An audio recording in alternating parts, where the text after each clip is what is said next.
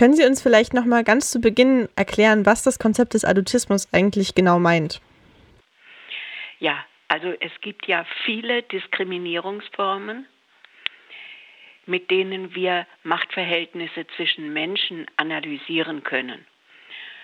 Und Adultismus ist eine Diskriminierungsform. Und zwar werden Menschen diskriminiert aufgrund ihres Alters. Wenn es um Kinder geht, also Menschen, die neu auf die Welt kommen und ihre ersten Lebensjahre in rasanter Entwicklung und Veränderung verbringen, dann ist es so, dass die Erwachsenen ganz viel bestimmen können über das Leben der Kinder.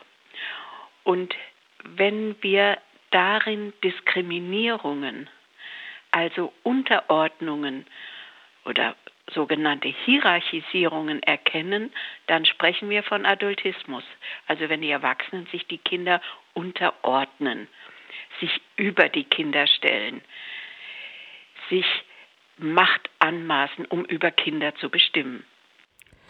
Meint Adultismus dann also explizit das ähm, ja, so Machtverhältnis zwischen Heranwachsen oder vielleicht auch generell so das Unterschätzen von auch Menschen, die als kindlich noch wahrgenommen werden oder so eine Infantilisierung? Ja, das kommt darauf an, wie es definiert wird. Man kann ja Diskriminierung aufgrund von Alterszugehörigkeit, das erleben ja auch alte Menschen. Also dann spricht man auch so genannt von Altersrassismus. Und es gibt auch Diskriminierung zwischen Kindern, also der Kinder untereinander, wenn große Kinder über kleine Kinder herrschen wollen. Das ist auch eine Perspektive des Adultismus. Adultismus ist ja, wie so viele Diskriminierungsformen, auch das verschränkt mit anderen Diskriminierungsformen, beispielsweise auch mit Ableismus. Wenn jemand ableistisch handelt, dann schließt man die Behinderung von einem Menschen direkt auf seine, ihre geistigen oder körperlichen Fähigkeiten, ohne die Person dazu gefragt zu haben oder auch genaueres darüber zu wissen. Wie sehr sind denn auch Adultismus und Ableismus miteinander verschränkt? Weil viele Unterordnungen, die Erwachsene Kindern gegenüber praktizieren, sind auch ableistische äh, Diskriminierungsformen. man spricht es ja verschieden aus. Also Ableismus, Ableismus, es kommt von Ability, kommt äh, viele, wie viele dieser Begriffe haben wir die ja übernommen aus der englischen Sprache, sind in Amerika zum ersten Mal aufgekommen und dann wandern die um die Welt und ich spreche es jetzt so aus, ich spreche von Ableismus. Das ist zuallererst aufgekommen, auch in der Bewegung für die Rechte von behinderten Menschen und beinhaltet eine Diskriminierung aufgrund von Behinderung. Wenn man es etwas weiter fasst, dann können wir sagen, das ist auch eine Leistungsdiskriminierung. Und Kinder in Schulen erfahren ganz, ganz oft negative Zuschreibungen aufgrund von einer vermeintlich nicht genügend guten Leistung. Also das ist etwas, worunter viele Kinder leiden, dass in der Schule ihnen gesagt wird, das, was du hier an Leistung bringst, ist nicht gut genug. Und darüber kommt, dazu kommt es vor, dass sie als dumm oder faul bezeichnet werden auch von den Erwachsenen, die eigentlich dazu da sein sollten, die Kinder zu fördern und zu unterstützen. Also man spricht ja der schlechte Schüler. Es gibt Literatur, die das analysiert, dieses Bild vom schlechten Schüler. Und was natürlich Mädchen und Jungen gleichermaßen betrifft, das ist eine Diskriminierungsform, die eben oft verschränkt ist mit der Diskriminierungsform, äh, die wir adultistisch nennen. Ähm, jetzt haben wir ja auch schon ganz viel über Diskriminierung und Adultismus gesprochen und Adultismus wird ja auch oft als die erste konkret erlebte Diskriminierungsform bezeichnet und auch als eine Diskriminierungsform, die von sehr, sehr vielen Menschen ja erlebt wird. Deswegen gibt es ja auch KritikerInnen, die sagen, dass ähm, wenn man Adultismus als Diskriminierung auffasst, dann wird dieser Dis Diskriminierungsbegriff so aufgeschwemmt. Was würden Sie denn sagen? Handelt es sich bei Adultismus wirklich um eine Diskriminierungsform und warum? Ja, also es handelt sich um eine Diskriminierungsform, weil Kindergenerationen über viele Jahrhunderte und in vielen Gesellschaften auf der ganzen Welt das erfahren, dass sie wie rechtlose Wesen behandelt werden und dass ihnen ein eigenständiger Wille und eine eigene Kompetenz gar nicht zugestanden wird. Und deswegen ist es sinnvoll, mit, auch äh, mit, der, mit den Möglichkeiten der Diskriminierungskritik und der Antidiskriminierungsarbeit auf dieses Generationenverhältnis zu schauen. Es ist natürlich so, dass die Kinder bleiben ja keine Kinder, die wachsen ja heraus und werden zu Erwachsenen. Insofern ist das auf jeden Fall ein vorübergehender Status. Und vielleicht werden sie als Erwachsene dann selbst auch zu adultistisch handelnden Menschen, die wiederum Kinder sich unterordnen. Und es gibt natürlich im Generationenverhältnis, von dem jeder Mensch betroffen ist am Anfang seines Lebens. Wir kommen auf die Welt und wir sind erstmal vollkommen abhängig von den Erwachsenen. Und insofern müssen Erwachsene über Kinder viele Dinge bestimmen. Viele Dinge, die im kindlichen Leben relevant sind, müssen von Erwachsenen entschieden werden. Sonst können die Erwachsenen die Kinder gar nicht gut versorgen und überhaupt nicht hegen und pflegen, sodass sie gut aufwachsen können. Und wir sprechen dabei von einer advokatorischen Ethik im Generationenverhältnis. Da hat Micha Brumlik ein interessantes Buch geschrieben, geschrieben über advokatorische Ethik. Ein Advokat ist ja ein Stellvertreter. Also ich handle stellvertretend für das Kind. Und wenn wir schon an den Anfang des Lebens schauen, während der Geburt, ich habe von klugen Hebammen gelernt, dass Kinder schon während der Geburt aktive Menschen sind, aktive kleine Menschen, die selber auch während der Geburt Einfluss nehmen und handeln.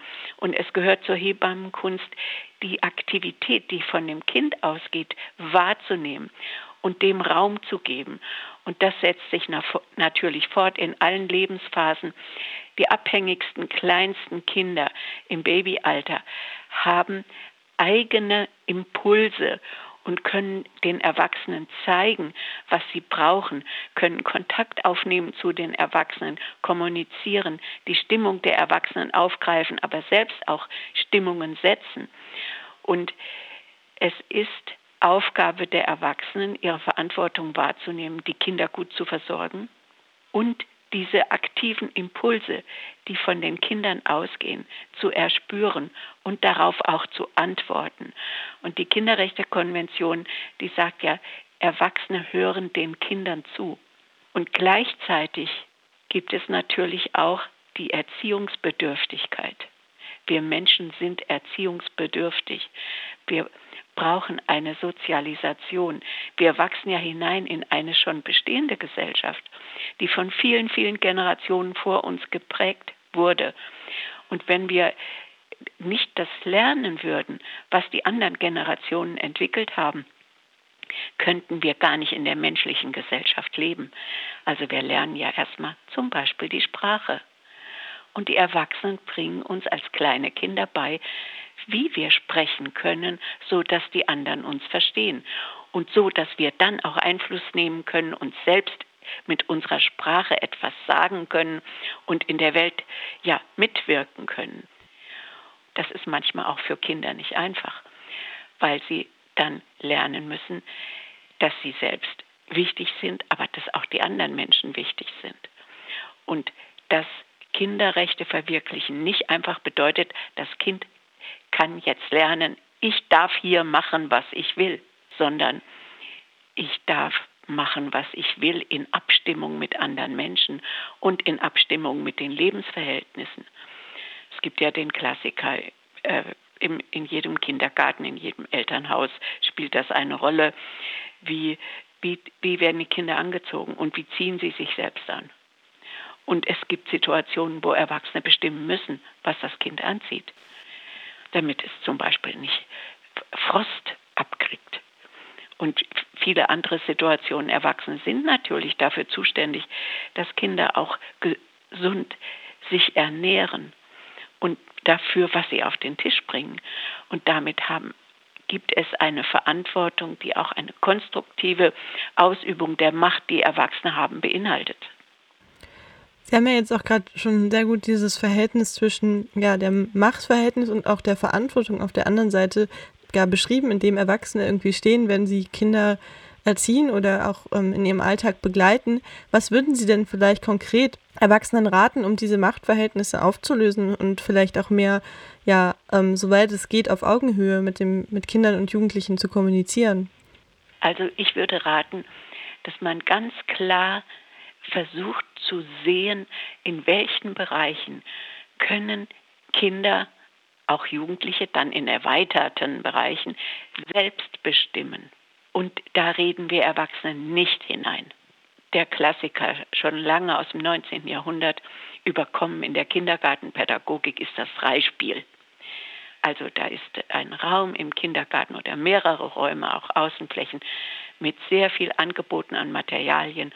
Und die Kinder haben dann wirklich die Freiheit, sich ein Material zu suchen und damit zu spielen und es wird nicht von außen bestimmt, mit welchem Material wie gespielt werden soll.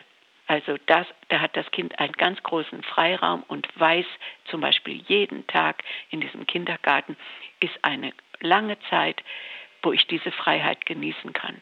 Aber sie ist auch gerahmt und es gibt auch Regeln während dieser großen freiheitlichen Zeit. Eine pädagogische Einrichtung in der Schweiz, die ich neulich besucht habe, die haben eine Regel, die die Erwachsenen den Kindern vorschreiben, die heißt, Mitspielen verbieten ist verboten. Hier in unserem Bildungshaus darf jedes Kind mitspielen. Wer kommt und fragt, darf ich mitspielen, kriegt niemals die Antwort Nein. Also das ist ein ganz hohe Verantwortung, die die Erwachsenen hier übernehmen für das soziale Zusammenleben, dass sie eben Ausgrenzung von anderen Kindern verbieten. Oder die Erwachsenen geben die Regel vor, nach dem Spielen muss aufgeräumt werden, weil sonst niemand mehr diese Sachen findet. Dann kann man natürlich auch wieder besondere Regeln schaffen, zum Beispiel wenn eine schöne Landschaft von Kindern gebaut wurde, die am nächsten Tag möglichst noch stehen soll, dann müssen die nicht rigide durchsetzen, dass jetzt an diesem Tag aufgeräumt werden sollen, sondern man kann vereinbaren, ja, das bleibt jetzt stehen, solange wie die Kinder mit diesem Gebilde, was sie selbst hergestellt haben, spielen wollen. Also es geht nicht um dogmatisch durchzusetzen, buchstabengenaue Regeln, sondern eine Regel kann auch immer neu interpretiert werden, aber sie muss schon verlässlich sein, damit die Kinder sich auch orientieren können. Und das betrifft ganz besonders das menschenrechtliche Denken, also den wechselseitigen Respekt, dass Kinder von Anfang an vermittelt bekommen, meine Freiheit ist auch deine Freiheit. Und das sind Regeln, die sind nicht verhandelbar. Und in der, in der Kinderrechtebewegung gibt es auch einige Erwachsene, die das ganz wenig beachten. Die sagen, es geht darum, dass die Erwachsenen den Willen der Kinder respektieren. Und das Kind kann sagen, ich spiele, was ich will und wie ich will. Und das ist zu einfach, weil Freiheit ist immer auch relationale Freiheit, also ist Freiheit in Beziehung mit anderen Menschen. Jetzt haben Sie ja auch schon viel ja, so konkretere Beispiele auch gebracht, wie man denn so Machtverhältnisse, die Erwachsenen gegenüber Kindern haben und auch eine Verantwortung irgendwie in Ausgleich bringen kann und was da dann vielleicht auch ja, man tun kann, um diese Machtverhältnisse ein bisschen aufzulösen. Aber das klingt ja alles immer so ganz schön und gut, aber es ist natürlich auch ein enormer ähm, Zeitfaktor. Also Eltern können zum Beispiel natürlich oder die Menschen, die das Kind aufziehen, können natürlich sich dem Kind gegenüber verhalten, wie sie möchten und probieren, so viel auf Augenhöhe zu kommunizieren. Aber dann zum Beispiel einen Kindergarten zu suchen oder einen Platz in einem Kindergarten zu bekommen, in dem eben auch so gehandelt wird, das stelle ich mir dann in der Realität ja doch auch gar nicht so einfach vor und wahrscheinlich auch eher etwas, das man in einer Situation dann nur machen kann, wenn man eben genug Zeit und auch Muße hat, sich damit zu beschäftigen und viel damit auseinanderzusetzen, in welchen Kindergarten das Kind kann und es nicht einfach unbedingt der nächstbeste sein muss. Inwiefern sind denn diese Machtverhältnisse, die den Adultismus begünstigen, denn auch strukturell gegeben und vielleicht müsste da auch mehr von politischer Richtung kommen? Ja, äh, da kommt ja auch eine ganze Menge aus politischer Richtung. Zum Beispiel die Gewerkschaft Erziehung und Wissenschaft, die setzt sich sehr stark für die Verwirklichung der Kinderrechte ein. Und man kann jetzt nicht sagen, dass in, in der Bundesrepublik Deutschland die Politik ausgesprochen kinderfeindlich wäre. Natürlich gibt es da ökonomische große Unterschiede, aber immerhin, es gibt ja soziale Sicherungssysteme. Es gibt Jugendhilfesysteme, obwohl sie natürlich längst nicht so gut arbeiten können, wie wir es erwarten, aber es gibt sie. Und wenn man das vergleicht mit manchen anderen Ländern, es geht es dort viel kinderfeindlicher zu als bei uns. Also wir haben noch mit allen Abstrichen, ich will überhaupt nicht jetzt die Kritik kleinreden, aber doch relativ kinderfreundliche Verhältnisse in unserer Gesellschaft. Und Sie sprechen das Verhältnis von Elternhaus und Kindergarten an. Probleme gibt es für beide Seiten. Also es gibt natürlich Eltern, die sehr kinderfreundlich und auf die Rechte der Kinder achten, kinderfreundlich handeln und die Mühe haben, einen Kindergarten zu finden, der dem entspricht. Und auf der anderen Seite gibt es Kindergärten, die sehr auf Kinderrechte achten und Eltern haben das noch gar nicht verstanden. Die Erzieherinnen nehmen dann wahr, dass Kinder von Eltern kommen, die sehr rigide über die Kinder herrschen. Also diese Passungsprobleme zwischen beiden Seiten, die existieren. Und die Kinderrechtebewegung ist deswegen sehr wichtig für beide. Und wir haben ein Beispiel. Es ist noch nicht so lange her, wo es normal war und erlaubt war, Kinder zu schlagen. Und das ist heute verboten. Und die Menschen wissen, dass das verboten ist. Wenn das vorkommt, dass Kinder körperlich verletzt werden, dann ist das eine Straftat. Und das darf nicht passieren. Also wir sind an der Stelle, was die körperliche Gewalt angeht, auch was sexualisierte Gewalt angeht, haben wir eine große Diskussion in der Gesellschaft. Und wenn das rauskommt, treten sofort juristische Schritte in Kraft. Es gibt aber einen Bereich, wo wir wirklich ein gesellschaftliches Problem noch haben, das ist die seelische Gewalt. Also seelische Gewalt durch Erwachsene gegen Kinder, auch durch Erziehende, Erzieherinnen und pädagogische Fachkräfte aller Art im Kindergarten und durch Lehrkräfte in Schulen. Seelische Gewalt kommt durch diese Personen vor. Und das sagen unsere Studien. Ich habe äh, umfassende Beobachtungsstudien mit einem ganzen Team seit Jahren durchgeführt. Diese Gewaltform der seelischen Gewalt ist die häufigste Form der Gewalt, die Kinder erleiden, weil die tagtäglich vorkommt. Und dafür haben wir noch kein besonderes gesellschaftliches Bewusstsein und kaum Maßnahmen dagegen. Und das ist ein, ein richtig großes Aufgabenfeld für die Verwirklichung der Kinderrechte. Und das hat was mit dem Ableismus und Adultismus zu tun, dass wir als Erwachsene gewohnt sind, ich will nicht sagen strukturell, sondern kulturell in unseren Lebensformen sind wir gewohnt, oft Kinder verletzend anzusprechen. Also wenn eine Lehrerin, wie wir es protokollieren konnten, zu einem Kind sagt, du bist dumm und faul. Und die jungen Menschen, die heute hier hospitieren und bei uns zu Besuch sind, die sehen, wie dumm und faul du bist. Wenn so etwas vorkommt und die Lehrperson merkt es gar nicht, dass sie das Kind wirklich tief verletzt, dann sprechen wir von seelischer Gewalt wo Aufmerksamkeit erforderlich ist, um bewusst zu machen, dass das verboten ist. Ja, heute ist ja auch, das ist ja auch der Anlass, dass weshalb wir heute sprechen, auch der internationale Kindertag, an welchem eben vor allem auch die Kinderrechte mal mehr Aufmerksamkeit bekommen sollen. Sie haben jetzt auch schon ganz viel von ja, Errungenschaften der Kinderrechtebewegung und aber auch, wo jetzt quasi die nächsten Kämpfe anstehen, gesprochen. Was denken Sie, bringt denn so einen Tag, an dem die Aufmerksamkeit dann mal auf den Kinderrechten liegt und an den, auf den Bedürfnissen der Kinder? Ja, man kann natürlich jetzt leicht das abtun und sagen, ach, was soll das denn? An einem Tag gibt es schöne Sonntagsreden und nachher bleibt alles beim Alten. Aber es ist ja wichtig, dass jede Gelegenheit genutzt wird, um gemeinsam darüber nachzudenken. Und dazu ist auch dieser Kinderrechte-Tag eine gute Gelegenheit. Wir sprechen jetzt miteinander darüber. Es gibt Zuhörende, die das aufgreifen und dann selbst in ihren Zusammenhängen darüber sprechen. Und das ist doch der richtige Weg, um solche alltäglichen Kulturen, Alltagskulturen zu verändern. Und damals, als Kampagnen liefen, die zur Abschaffung der körperlichen Gewalt gegen Kinder, da wurde das mit Plakaten, es wurde in manchen Ländern auf die Milchtüten gedruckt, dass es verboten ist, Kinder zu schlagen, sodass das mit der täglich getrunkenen Milch in die Familien kam.